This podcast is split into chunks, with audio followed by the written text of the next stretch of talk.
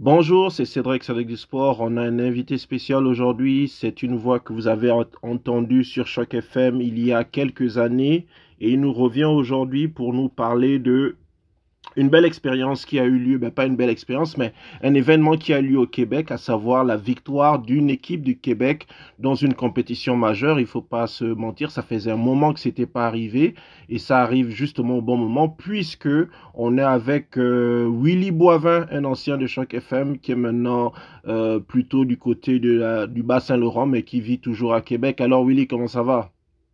Ben, ça va super bien. Très content de te parler, mon cher Cédric, et de parler sur les ondes de Choc FM de la grande région de Toronto, de cette belle conquête des Alouettes de Montréal, une belle histoire sportive. Ouais, justement, tu vois, parce que moi, je suis vraiment content de, content de pouvoir te parler. C'est vrai qu'on reste en contact, mais bon, moi, je voulais avoir tes impressions par rapport à ça, parce que les Alouettes, j'ai essayé de les suivre. Ben, rappelez déjà qu'ils sont devenus champions de la Coupe Grey. Donc, la Coupe Grey, c'est l'équivalent du Super Bowl en version canadienne. Ça a été un très gros match avec de belles émotions, mais c'est surtout le parcours des Alouettes qui nous a marqué. Donc, toi, Willy, je rappelle que tu as joué un peu au football, je pense, au niveau collégial ou au niveau secondaire? Exact, collégial, secondaire, même universitaire. Ouais. Ah ben voilà. Donc toi, en tant qu'ancien joueur, qu'est-ce que tu as pensé du parcours des Alouettes jusqu'à leur finale, euh, en, euh, la finale de l'Est, quand ils ont battu les Argonautes, et puis aussi face aux Winnipeg Blue Bombers, à noter que pour chacun de ces matchs-là, les Alouettes étaient, ils étaient pas les favoris. Ben, honnêtement, Cédric, c'est digne d'un conte de fées. C'est euh, carrément un film de Walt Disney l'année des Alouettes, de la façon dont ça a parti et de la façon dont ça s'est terminé, c'est carrément digne d'un film. Honnêtement, au début de la saison, cette équipe-là n'avait même pas encore de propriétaire. Elle était sous tutelle de la Ligue canadienne de football. Finalement, c'est M. Pierre-Carl Pelado, bien connu pour euh, gérer les entreprises québécoises, qui s'est porté acquéreur des Alouettes, mais à titre personnel. Et ça a comme donné un vent de fraîcheur à cette organisation-là. Et euh, bien des experts, même en début d'année, les plaçaient au tout dernier rang de la Ligue. Il y avait eu beaucoup de changements, puisque là, les joueurs ne savaient pas qui allait signer nécessairement les chèques de paye. Donc, euh, on avait perdu beaucoup de joueurs au niveau des joueurs autonomes. Donc, c'était un peu euh, de recommencer pratiquement à zéro avec un nouveau carrière, un nouvel entraîneur-chef. Et finalement, tout au long de la saison, les Alouettes se sont améliorés, et surtout en fin d'année, je pense qu'on a connu euh, notre pic, si on veut, au bon moment. Et, les Alouettes n'ont cessé que de surprendre la planète football en, battant de, bonnes équipes en plus de ça.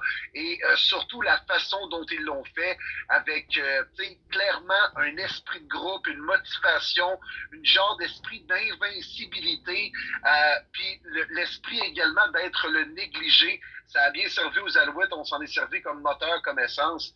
Et c'est pour cette raison qu'on a réussi à, gagner la, Coupe Grey. C'est euh, vraiment une belle histoire, cette équipe-là, cette saison. OK. Et on note que ça faisait plus de dix ans qu'il n'y avait plus une équipe euh, euh, comme les Alouettes ou comme le CF Montréal qui n'avait pas remporté une, une compétition comme ça de très haut niveau. À rappeler que le Québec, ça reste une belle, une grande terre de football au niveau canadien, puisque pendant longtemps, il y avait l'Université Laval qui trustait tous les trophées au niveau universitaire. Bon, c'est devenu un peu. Ils sont moins dominants, mais le, le, Québec, c'est une belle terre de football. Oui, même, on se plaît à dire qu'au euh, Canada, c'est au, euh, c'est au Québec qu'on joue le meilleur football scolaire. Mm. Si on compare à, l'échelle secondaire, collégiale et même universitaire, c'est souvent les équipes du Québec qui réussissent à, à se démarquer. Euh, puis, euh, c'est clair que par contre, au niveau professionnel, au Québec, il y a autant dans euh, le niveau euh, même junior, il y a les remparts de Québec qui ont gagné, mais au niveau professionnel, il n'y a pas eu beaucoup de championnats à célébrer pour les amateurs de sport. Autant ceux qui habitent dans le fond du Québec, en Abitibi, euh, que, que, les gens qui habitent dans la région de Montréal ou à Gatineau.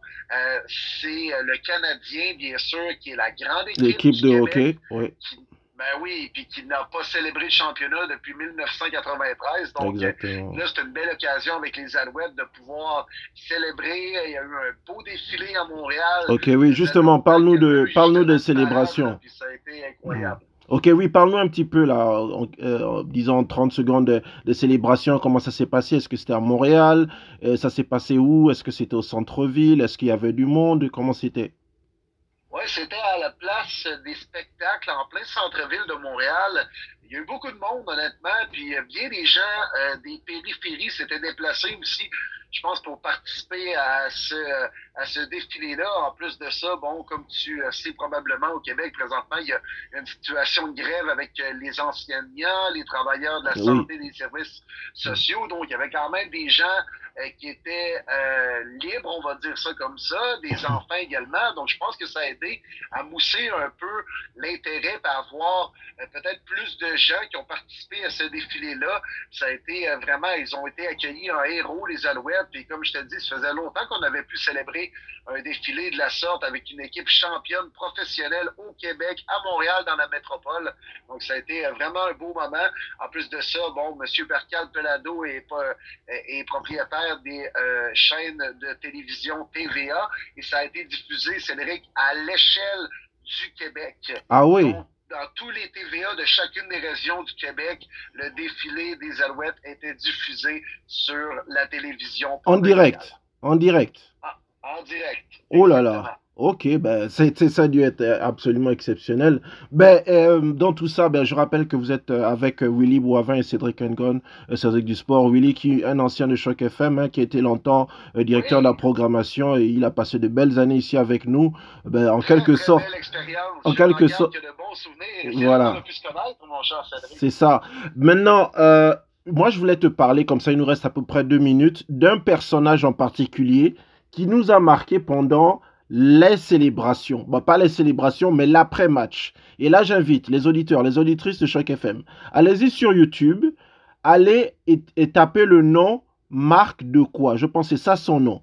Il a fait un discours, mais je vous dis là, vous allez vous rappeler toute, toute votre vie. Parle-nous un petit peu de ce personnage-là, s'il te plaît, Willy. Oui, ben ça moussait un peu tout ce que je t'ai parlé dans les dernières minutes au niveau de l'intérêt, au niveau des gens qui étaient fiers de voir une équipe québécoise euh, du Québec de remporter un championnat professionnel parce que après la rencontre, Marc-Antoine Decoy, qui est un excellent joueur de football et euh, joueur des Alouettes. Exactement, un joueur des Alouettes, un gars qui est charismatique, un gars qui est, euh, très à l'aise en entrevue. Il a même participé à une télé-réalité au Québec qui s'appelle Big Brother. Euh, donc, tu sais, c'est un gars qui, aime ça quand même, les caméras et les micros, s'exprime bien.